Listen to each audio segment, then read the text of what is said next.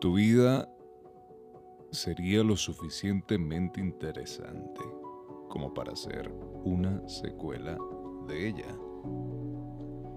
Cuando descubran el diario secreto, sí. Ay.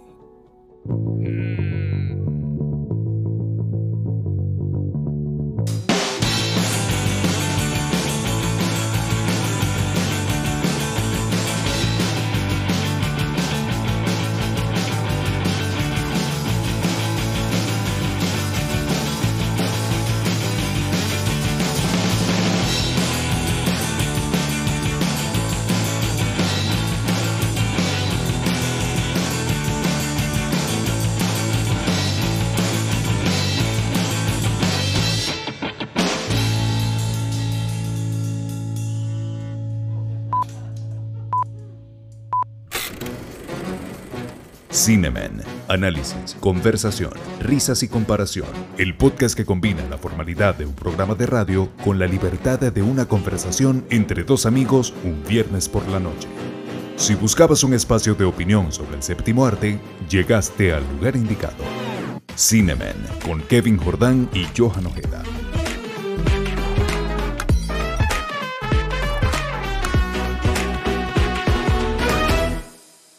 Bienvenidos a un nuevo episodio de su programa favorito sobre cine, sobre cultura, sobre política, sobre sexualidad, sobre... No, mentira, no hablamos nada de eso, solamente sobre cine. Cine Mene. ¿Quién le habla? Kevin Jordan y mi amiguito, ¿cómo te llamas tu amiguito? Que no me acuerdo de tu nombre. Philip. Ricardo Fuenmayor. Y mi amiguito Johan Ojeda. Y por el día de hoy, posiblemente mis perros, en algún momento, eh, váyalo saludando. Saludando desde el patio de la casa. Kaiser y Nicky. Sal- Saludando a los señores de la noche. Los señores de la noche, efectivamente. Ahí están, pegando gritos. Cinemen. No, magnífico. Excelente. Cinemen Perruno. Cinemen perruno, señores y señores. Eso es lo que sucede cuando eh, vuelves a, a tus raíces. A un lugar Ve, que este- no, que no adaptas para esto. Este episodio está particular, ¿no? Porque no tan solo estás regresando a tus raíces, estás con tus perros, eh, estás en un cambio de escenario, estás ahora en un escenario incluso distinto al que tú conocías. O sea, hay una mezcolanza de, de temporalidad muy particular, pero que también nos deja la reflexión que hay que aprovechar que tú estás en ese escenario, pero en algún momento tratar de alguna película de perros tipo Todos los perros van al cielo, por ejemplo. No, sí, tota- no, y sabes que justamente eh, esta línea de lo que estás conversando, lo que estás diciendo ahora, va muy eh, de la mano respecto a lo que sería el título del episodio del, del día de hoy, episodio número 19. Nos estamos acercando cada vez más a la mayoría de edad en países como Estados Unidos. Es decir, estamos a punto de poder beber e ingerir y tomar, y como ustedes quieran llamarle, bebidas alcohólicas. Espirituosas. Espirituosas, disculpen. Eh, este cambio, este cambio que justamente mencionas, es, podríamos llamarlo quizá como una nueva secuela, porque está justamente como tu infancia. Creciste, viviste un montón de, de cosas muy particulares en tu vida, fuiste a la universidad, terminamos la universidad, pasa un tiempo prudente, trabajamos como burros, nos fuimos de Venezuela. Tenemos una historia completamente distinta y ahora vuelves a tu raíz para volver a salir en algún momento próximo. Entonces podríamos llamarlo una secuela. Ahora, ¿qué tan importante, o mejor dicho, vale la pena realmente hacer una secuela o qué historias ameritan una secuela? Cuéntame tú. Es- eso está bien particular. Habría que preguntarles a mi amigo Vin Diesel eh, cada vez que, que él, Jason Statham, La Roca y yo nos reunimos en el Calvo Summit de de- del año, dependiendo de, de quién es el anfitrión, se cambia la- el lugar, ¿no? O sea, este, este año les va a tocar aquí en España, ya el año que viene será en Los Ángeles con La Roca, o sea, depende de su lugar, ¿no? Pero, pero porque también hay, hay que tomar en cuenta que estos son actores que le sacan el jugo a sus películas, ¿no? Le sacan bien el jugo. Con Jason, le sacan el jugo, literalmente. O sea, le exprime hasta lo más último. Pero en líneas generales, Eh, ¿qué tipo de historias ameritan una secuela? ¿O hasta dónde debería de llegar como ese, ese, esa cantidad de películas que tratan básicamente sobre un mismo tema? Tú estás sacando, eh, eh, ¿cómo, cómo se llama? Eh, Rápido y Furioso, que ya va por la décima película, ¿cierto? O- Décima A. Décima A y ahorita viene la décima B. bueno, imagínate. Creo. Sí, una décima dividida en dos, ok. Un tema bien particular. Eh, ¿Hasta cuándo? Esa es la pregunta. ¿Hasta cuándo? mío? ¿Hasta cuándo vamos a seguir teniendo, señoras y señores, Rápido y Furioso? Es una película que realmente amerita tener tantas, tantas, tantas versiones. ¿En serio? Yo creo que no, pero al final eso es lo que... Es, un, es algo que le da al público una sensación que no la buscaba, pero se la dieron. Y terminan queriendo más. Es ¿Pero en qué yo creo que Rápido y sentido? Furioso fácilmente hubiera terminado en la primera y ya. Claro, pero... Sacaron la segunda y tú, muy bien, siguieron como la historia de Brian. Luego sacaron Pero la tercera, será, fue será que se, ¿será que se apalancaron del hecho de, de la muerte de, de Paul? Mm, No, yo creo que no. Yo creo que eso al final terminó de... eh, Le da un toque nostálgico que hace que la gente quiera verlo, que es un punto que tú estabas tocando, ¿no? Que aun- en la situación que estamos ahora, o que tú estás ahora, es como una secuela, pero es un, una secuela slash reboot, que esa es una, ahora es una moda también, que pasó con las películas de, de Scream. Que la, que Claro, la pero desde pero que una murió- secuela. Pero desde que murió han salido prácticamente cinco películas, ¿no? Paul Walker no murió en la séptima. ¿En serio? Sí. Uy. Sí, porque al final el póster era como que el 7 era como Era el 7, marcando los dos la caminos. Tienes toda la razón. Eh, y, y yo creo que no creo que se apalancaron, pero es, es como el. eh, aprovecharon el es momento, aprovecharon como, como Exactamente, es como mover es la fibra. la- sí, es como la China, ¿no? Es como el, el, ¿cómo se llama? La lanzadora para, para terminar de darle ese impulso, porque claro, la gente quiere verlo porque dicen, mira, esto, yo crecí con Paul Walker y Vin Diesel, a ver cómo termina esta historia. Que de paso, sabemos que Brie Larson, mejor conocida como Capitana Marvel, yo estoy 99.9% seguro que va a ser la hermana perdida de Brian O'Connor. Total. ¿Va a tener algún sentido? No. No, Pero, pero, bueno, tampoco fue la de John Cena, entonces... no todo siempre termina bien. O sea, yo, yo creo que ese es la yo creo que ese es el problema.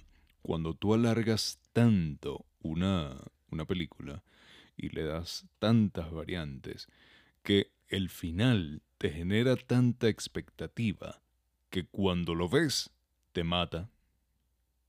Como que no cumple. Sí, Es como esas series que tú dices son maravillosas.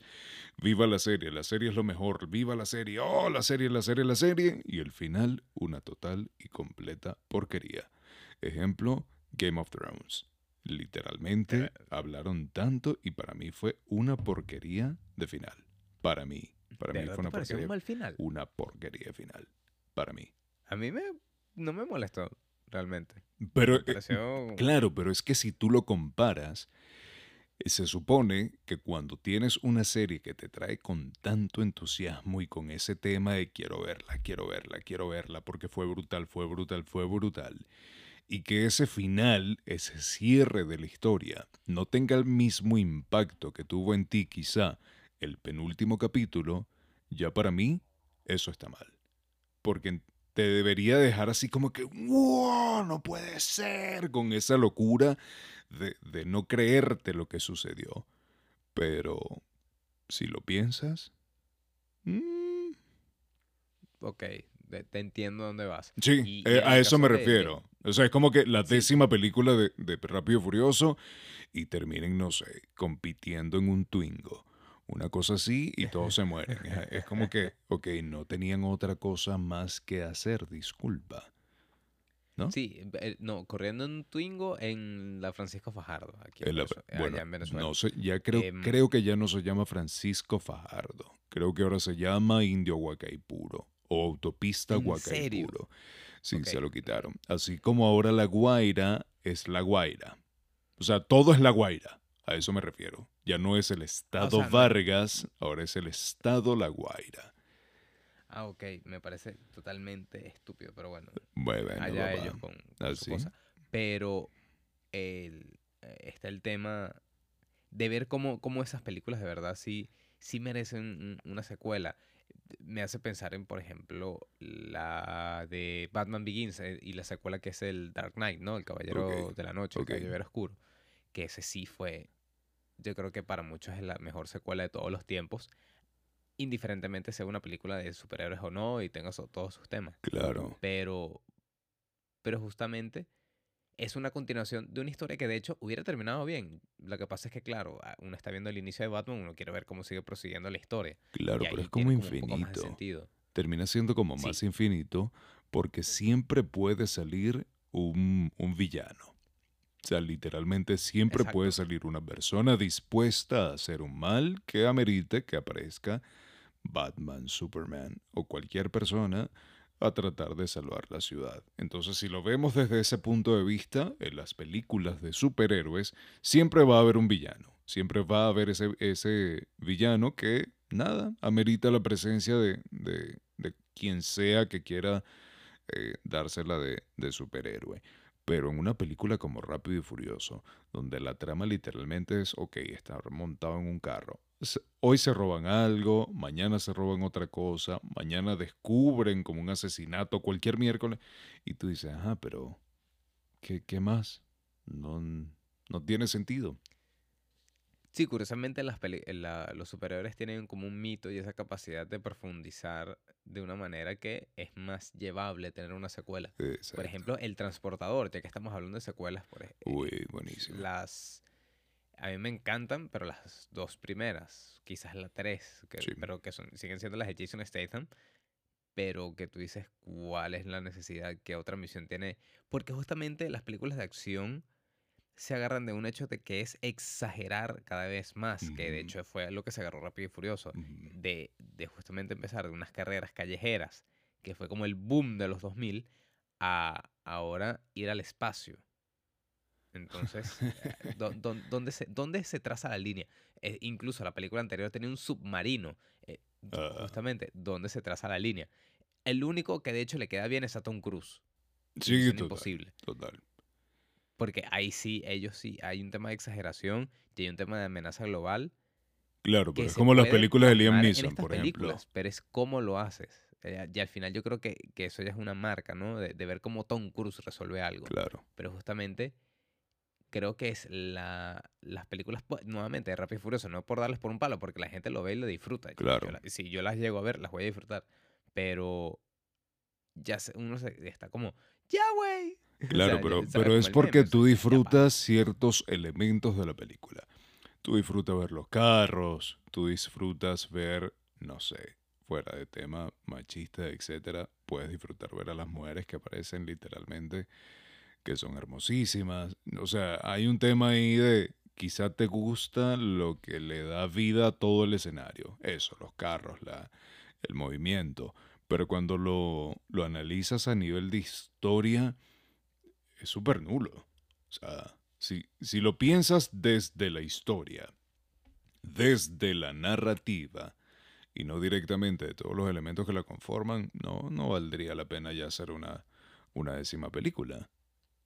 Sí, y de hecho, justamente con, eso en men- con, con esa idea, yo te pregunto, ¿qué película para ti merecía tener una secuela y nunca la viste? Y no vale que digas el video de Roxana Díaz.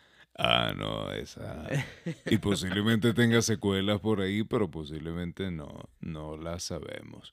Una película que merita una secuela y no la haya tenido. Mier. Déjame decirte que es una muy buena pregunta, porque actualmente no me viene algo a la mente. O sea, realmente Sí, nunca había pensado como en una película que yo quisiera que tuviese una segunda parte. De verdad que, que no. O sea, no sé. Inception, por ejemplo. Inception, a pesar que Claro. terminó. O bueno, Interestelar, por ejemplo. Interestelar terminó de una manera que tú quieres saber qué pasa con el personaje de, de Matthew McConaughey y Anne Hathaway. Claro, pero ahí, ahí yo voy por lo menos al hecho de Inception y de Interestelar, es que son películas tan complejas que creo que si hacen una segunda parte es explicarte algo y es como perderle ya el sentido a lo que a toda esa intriga que tuviste en la primera en la primera parte. Por eso quizá no no son ese tipo de películas que me generan una necesidad de ver una segunda parte donde expliquen algo. Sí te genera intriga saber, por ejemplo, en qué termina todo este tema de, de- de esa nave como circular, que es como el mundo, etcétera, pero, pero estuvo tan bien hecha y me generó tantas preguntas que, que son preguntas a fin de cuentas que me gustan, porque no son ese tipo de intrigantes, de, de- interrogantes que tú dices, la madre, eh, quedé como en el aire, ¿no? No quedé en el aire, sino que tú puedes como comenzar a, a decir, ok, esto fue así, esto puede terminar de tal forma, que si luego me las explicas, le, pier- le pierdo como el valor a, a todo eso que, que me fascinó quizá en un, en un principio. Para ti, ¿cuál sería esa película que ameritaba o amerita una segunda parte, una secuela, pero nunca la tuvo? O no es que nunca la tuvo, o que simplemente no está planificada, así como que no lo haremos más nunca. Mira, yo creo. mm, la película de Drive de Oye. Ryan Gosling. Ah, pero ¿por Porque qué? justamente, eh, a pesar que la historia termina de forma redonda, eso es un libro y el libro tiene una secuela. Ok, Entonces, el, el personaje como de Ryan Gosling, haciendo spoilers si no lo han visto, ¿verdad? Drive, muy buena película. Claro. De verdad, de, de- de de cine noir, de verdad, una película brutal. Eh, el personaje de Ryan Gosling pasa ciertas cosas que él sobrevive a eso. ok. Y eh, pero la película te deja como en que eh, en espera de será verdad o mentira. E incluso una secuela que a lo mejor no es que yo estoy desesperado por ver, pero me gustaría porque también está el material, es el Club de la Pelea. Oye, sí. Sería súper interesante. secuela. Lo que pasa es que eh, el Club de la Pelea, la segunda parte, la terminaron sacando como una novela gráfica. Y a mí no me gustó mucho. El arte sí, y, parte de la historia bien, pero como que se les fue de las manos de repente. Pero nuevamente, eh, si, si Fincher un día agarra y dice, no, yo quiero hacer una secuela del Club de la Pelea, yo lo vería. Porque Obvio. justamente es, uno quiere terminar de saber si el personaje de, de Edward, Nor- Edward Norton estaba eh, alucinó las explosiones o, ¿sabes? Porque uno nunca sabe. Era un tema onírico, ¿no? Porque al Claro. final Tyler era un, un- un producto de su imaginación. Entonces, eh, era para, eh, sería bueno saber qué pasa en realidad, ¿no? Sí, Eh, como que más... mm, Y, y, y ahora, más bien, yendo, entendería esas dos, ¿no? Eh, Fight Club y Drive. Pero, ¿sabes? Ahora, ¿qué película tú de verdad tú dices, mira, eso es totalmente necesario, no me hace falta una secuela? Película, dejando afuera Rápido y Furioso. película o serie. Te voy a- vo- También puede vamos ser una vamos serie, a agregar ¿viste? serie. Totalmente. Mientras pienso cuál es aquella que quizá me, me hizo falta tener una segunda parte. Eh, ¿Cómo se llama? Em, ay, los coreanos. La película esta, digo la serie, em, que matan a todo el mundo. Se me ha olvidado. ¿Cuál? Eh, no es eh, Snowpiercer. No vale, coreana. Bueno, Snowpiercer es... Ah, Eh, bueno, perdón. coreana, coreana, coreana, coreana, coreana. La última, que mataban a todo el mundo, que estaban vestidos de, rojo y todo el mundo. Ah, el juego del calamar. El juego del calamar. Esa misma, el juego de calamar. Aparentemente va a tener Es- una segunda parte. Una segunda Sí, sí, parte ya la con- anunciaron. confirmada. Y me parece completamente innecesario. Yo estoy contigo ahí.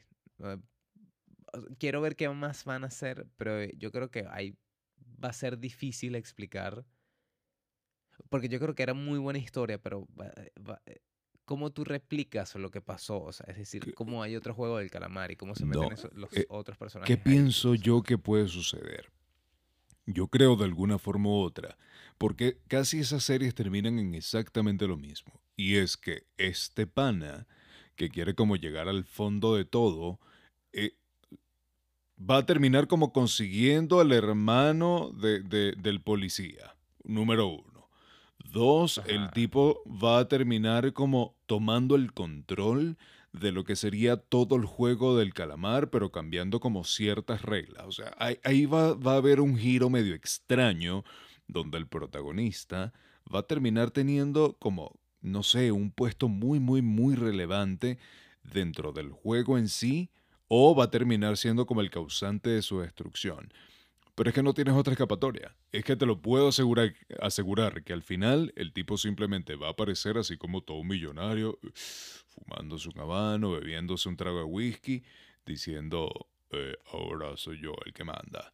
Y ahí es donde tú dices, Sí, con una máscara de animal. Exactamente. Tengo, pero eh, el presentimiento que será algo como eso que te acabo de decir.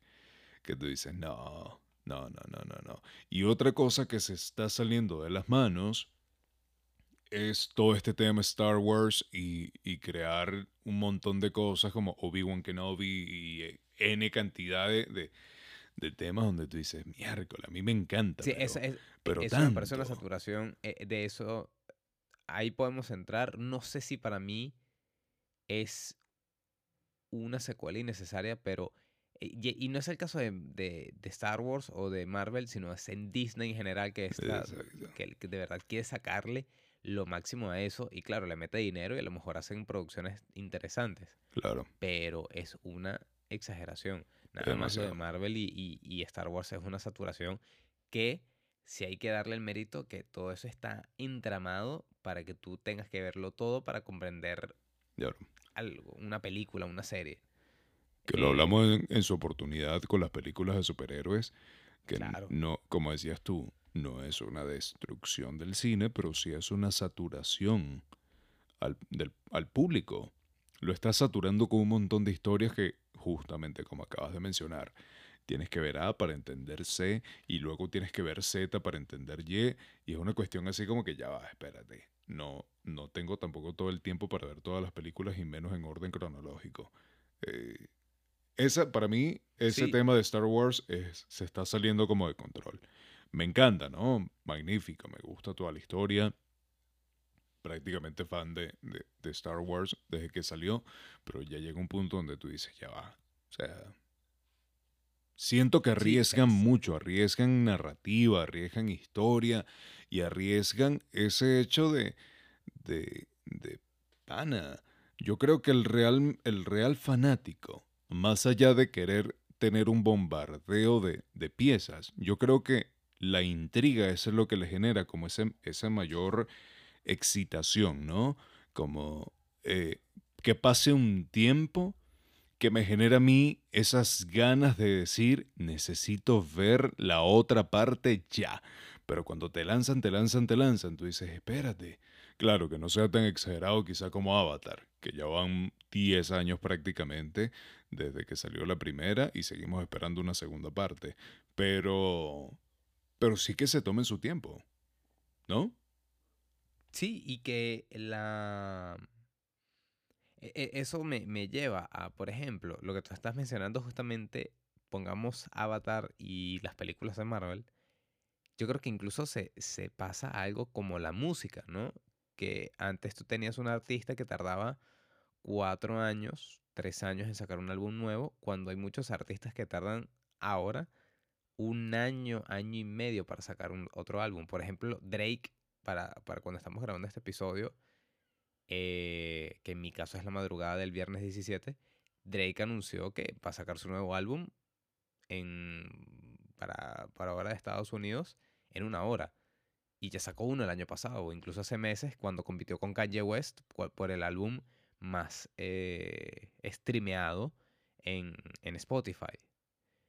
Entonces entra como esa competencia, es una competencia muy extraña, porque entonces tienes a Drake y ponte, por ejemplo, em, Jackson 5 sin, Jack- sin Claro, Michael Jackson, por ejemplo, ¿no? Pero que hayan sacado un disco del 2014 y ahora es ocho años después, es que van a Ah. sacar un álbum nuevo. Eh, no, porque también hay un tema de memoria, hay un todo un tema del negocio también, Exacto. pero, pero que justamente también la gente lo pierde. Es justamente el tema de Avatar, porque Avatar, la segunda sale ahorita en diciembre. ¿Cuándo esperamos? 10 años. Y yo creo que no es la misma emoción que si tuvieras anunciado Avatar, creo que salió en el 2009. Do- No, 2000, 2011. Entonces más. 2000, Sí. o sea, sí, han pasado más años. Yo creo que eso, porque yo estaba incluso en el colegio. Bueno, en el bachiller, ¿no? Cuando salió esa película. Yo creo que era 2009, más o menos. Hemos esperado 12 años. 2009, casi efectivo- 13 años. efectivamente. 2009 casi- sale, sale Avatar. Casi, casi 13 años. Entonces, no es lo mismo que tú lo hubieras lanzado en el 2009 y en el 2014 hubieras sacado la secuela. Mira, hay cuatro años, te la pongo ahí. Pero después, Claro. 13 años, casi 15 años después. Y bueno, supuestamente no es que es la 2, nada más. Es que supuestamente se grabó la 2 y la 3 y creo que incluso la 4 de una vez. Porque obviamente, si James Cameron tardó casi 10 años y medio en sacar esa secuela, Claro. eh, mejor que grabe las 3, ¿no? De una vez. claro. Pero, Que es posible, capaz la dividen en dos. pero y justamente, ahí yo te pregunto, ¿era necesario incluso la secuela de Avatar? No. Avatar para mí terminó de una manera redonda para yo decir, ¿para qué? Sí. Sí, O sea, realmente sí. De Eh, verdad, ¿para qué? Para que una secuela de Avatar no le veo el sentido. Pero a lo mejor él la presenta de una manera que tú dices, ahora necesito ver las otras seis. Claro, es que a fin de cuentas también hay una parte de negocio detrás de todo esto. A veces las historias no tienes, o sea, no tienes la necesidad de crear una nueva versión, pero como fue tan popular, la apuestan a algo que capaz termina siendo un fracaso. Que es lo que vuelvo y repito, este tema con, con el juego del calamar. Ok, fue un éxito, la gente se volvió loca con una serie que para mí fue como de alguna forma u otra medianamente básica. em, que capaz termine siendo esa segunda parte no más que un big fail. Eh, la casa de papel, por ejemplo. La- sí. eh, Cuando tú te das cuenta de la casa de papel, ya llega un punto donde no es interesante en lo absoluto. Te puedes comer una temporada completa de la casa de papel y sigue siendo exactamente lo mismo. Cuando crean esos contratos, donde por ejemplo, ajá, le vendo a Netflix la casa de papel, tengo 10 eh, capítulos de una temporada, perfecto, ah, la pegaron del techo, lo mejor que, que existió en el mundo, viene Netflix y te dice, perfecto, te lanzo 200 millones de dólares para que crees dos temporadas más y cada una va a tener 8 episodios, 8 capítulos. Es donde tú dices, ya va, los escritores se, se jalan los pelos porque no tienes una historia que aguante 16 capítulos más. O sea, dos temporadas más de 8 capítulos cada una, es así como que, mierda, ¿qué es esto? Y ahí es donde empiezas a notar que lo que hacen es relleno. Relleno con partes de, de o sea, ves partes en la historia que no tienen sentido. Exacto, y se basan en pensamientos, en qué hubiese sido si yo hubiese caminado siendo mocho, y un montón de cosas que tú dices, ya va, pero es que no tiene lógica. Porque, y te voy a colocar un ejemplo, va a sonar sumamente absurdo, ¿no? Pero como, como la mayoría de mis ejemplos, eso es como cuando una chica, vamos a decir chicas, disculpen eh, a las Chiques. a los chiques, es como cuando un chique agarra y empieza a subir fotos en Instagram de, eh, no sé, en tanga. Entonces todos los días tienes una foto de esa chique en tangas y te encantan las tangas y después con un traje de baño chiquitico y se le ven casi sus pechitos y tal. Entonces ya tú sabes que esos 10.000 seguidores, 10 millones de seguidores tienen un propósito que es simplemente ver los desnudos o el cuerpo semidesnudo de esa chique. Cuando esa chique se cree influencer o quizá importante para el resto de las personas y empieza a mostrar lo que come, empieza a mostrar, no sé, cosas absurdas, la gente así como que, ajá, ¿y, ¿y las nalgas? Lo peor es que con esos captions se pregunta, ¿quieren que siga compartiendo ese tipo de, con- de, de contenido? Y Obviamente. el resto es a la bola. Sí. Sí, mi amor, por favor. Claro, porque ya llega un punto donde el jalabolismo es muy grande, es así como que sí, mi vida, como que, como que si la complaces ella va a salir contigo. No hay mayor pendejo que, que, que aquel que cree que porque una mujer en Instagram quizá le da un like va a terminar saliendo con él. Pero bueno, nada, cada quien Ah, con, bueno, yo, con le- sus yo ilusiones. hice eso por un follow, pero no pasa nada. Ah, bueno, no, No, pero hace falta humillarme. Pero te dieron el follow. ¿Sí? No, no. Ah, bueno, No. peor todavía. Humíllate.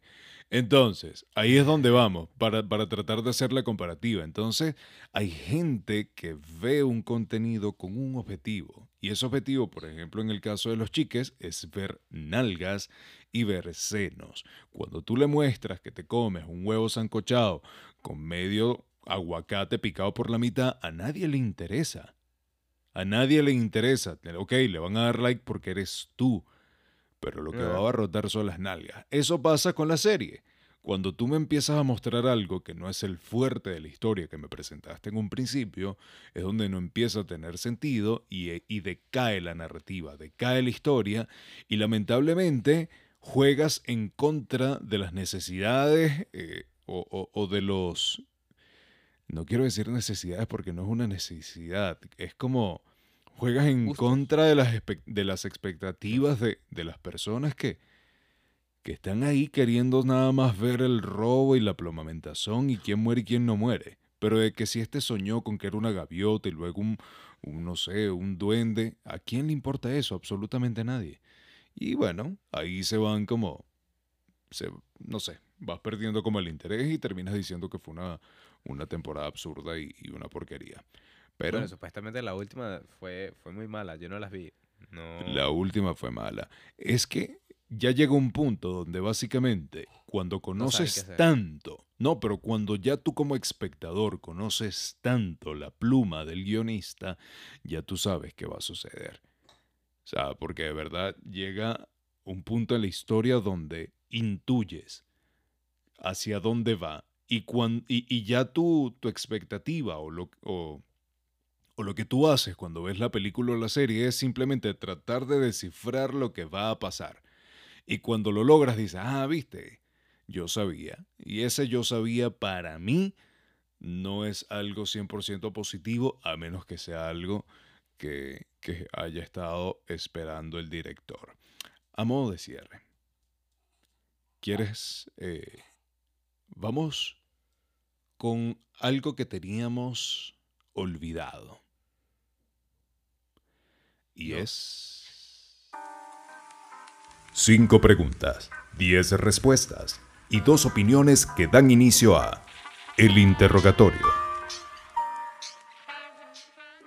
El interrogatorio con mi amiguito Johan Ojeda. Lo. Teníamos, lo teníamos por ahí olvidado. Pero yo creo que es momento Es de traerlo De vuelta a la mesa. de vuelta. Y nada, básicamente pregunta que te, que te nazca, pregunta que sale. La primera. Em, Rápido y Furioso. Vamos a comenzar con esa, que fue lo primero que, que conversamos. ¿En cuál de sus versiones tuvo que haber terminado? Tendría que haber terminado en las 7. Se, se mu- se muere Brian. Ya, mira, ya habían resuelto todo. Todo el mundo estaba feliz. Tenían su parrillada. Desafortunadamente se murió Brian. Deja la película ahí. Ya está. Ahí tuvo que haber muerto. Sí, sí, total. Incluso considero que hasta siete era mucho. Pero, tomando en cuenta lo que acabas de mencionar, puede que sí tenga algo de sentido. Em, una serie.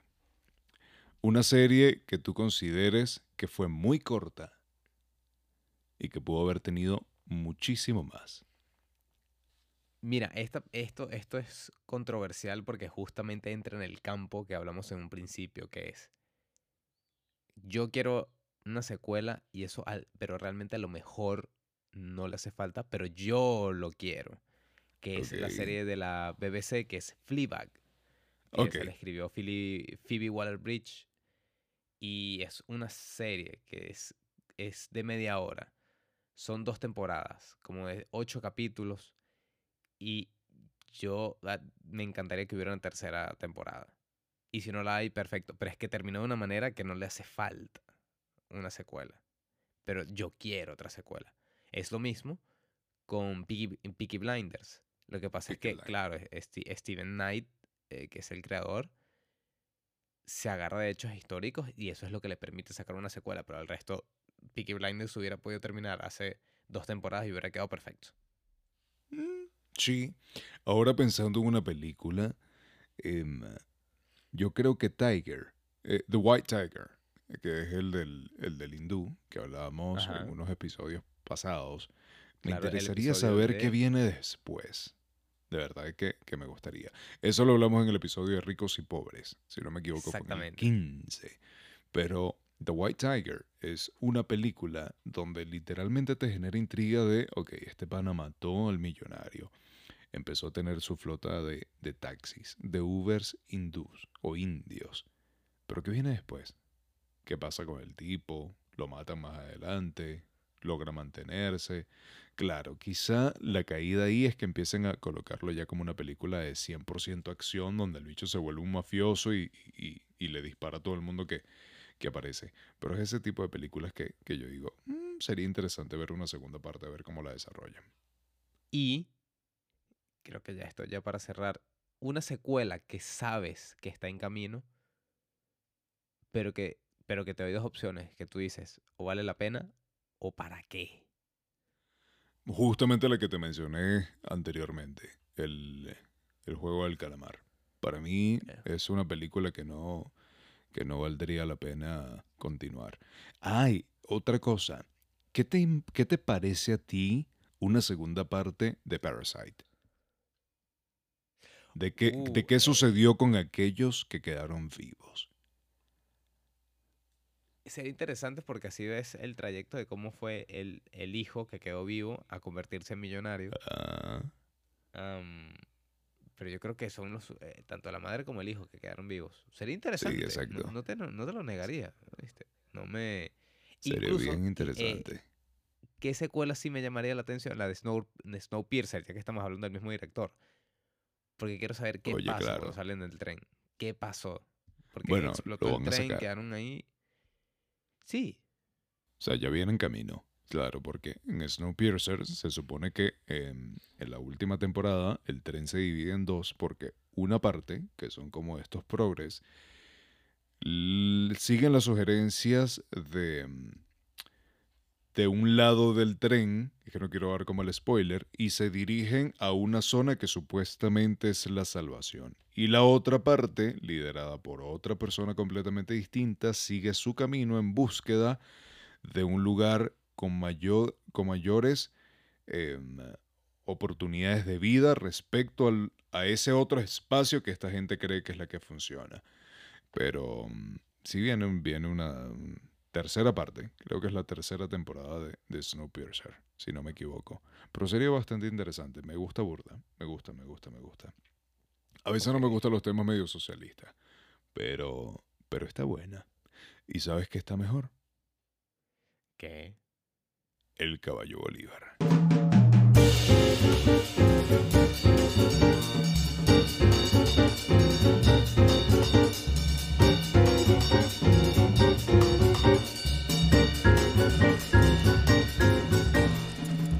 Ahí, Bolívar.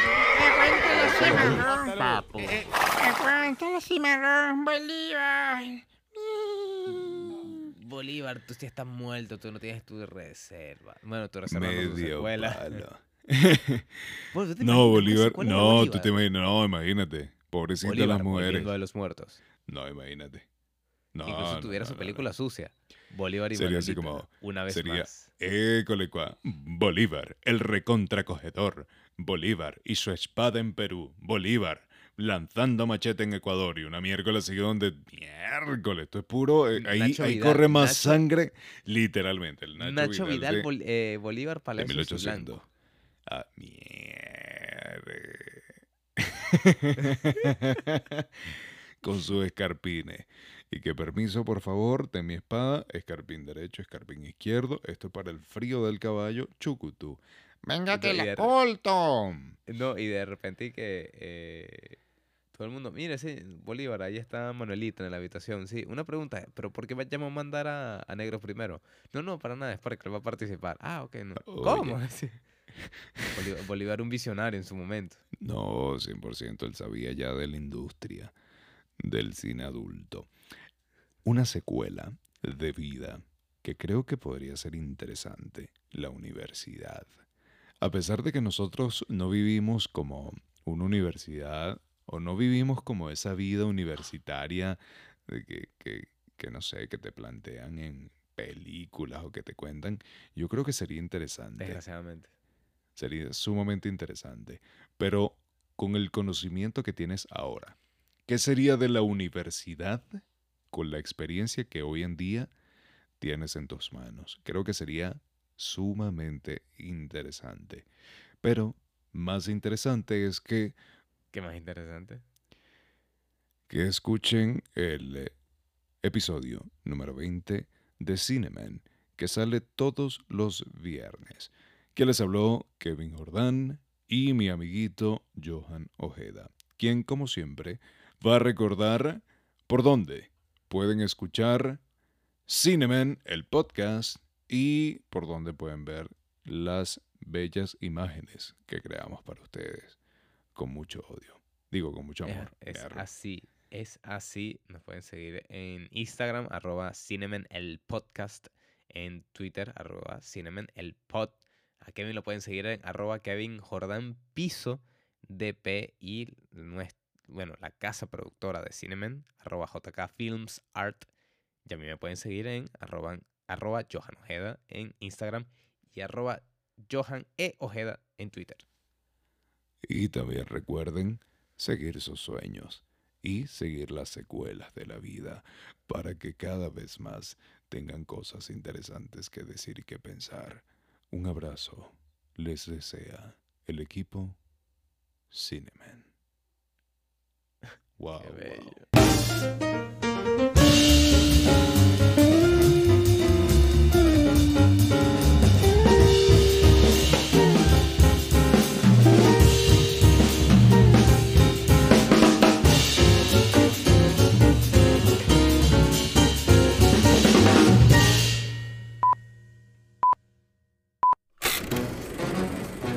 Bello. Cinemen. Análisis, conversación, risas y comparación. El podcast que combina la formalidad de un programa de radio con la libertad de una conversación entre dos amigos un viernes por la noche.